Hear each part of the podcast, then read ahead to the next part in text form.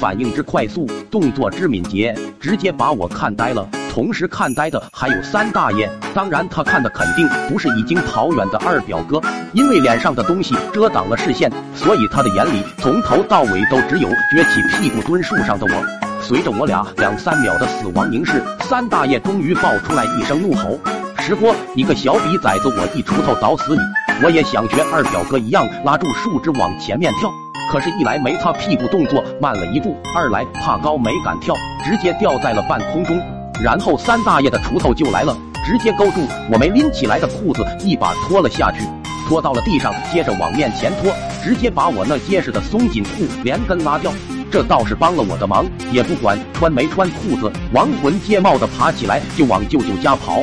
三大爷也拎着锄头开追，于是村里干活的叔叔阿姨们就看见田坎上一个光屁股的娃儿连滚带爬的在前面跑。后面一个面目模糊的大爷拎着锄头，一边破口大骂，一边追。幸好论逃跑，那都是从小爹妈用大棒子活生生练出来的，没一会儿就把他甩没影了。可是跑得了和尚跑不了庙，三大爷最终还是满身水的扛着锄头赶到了。把事情一说，舅舅直接抓起平时打猪用的竹子，拎着我耳朵转圈的呼。这次没手下留情，好好的一根竹子，差点呼成了扫把。逃过一劫的二表哥扛门缝里表情抽搐的悄然观望，看得出那是吓的。作为兄弟，他也有份的是我帮他抗了下来。但第二天一大早，我就把他从床上拖起来，拉到燕燕家后面，让他大喊三声：“燕燕，我喜欢你。”二表哥额头青筋直跳的喊了三声，然后果然不出意料，燕燕老妈那头母老虎抓着把镰刀冲了出来，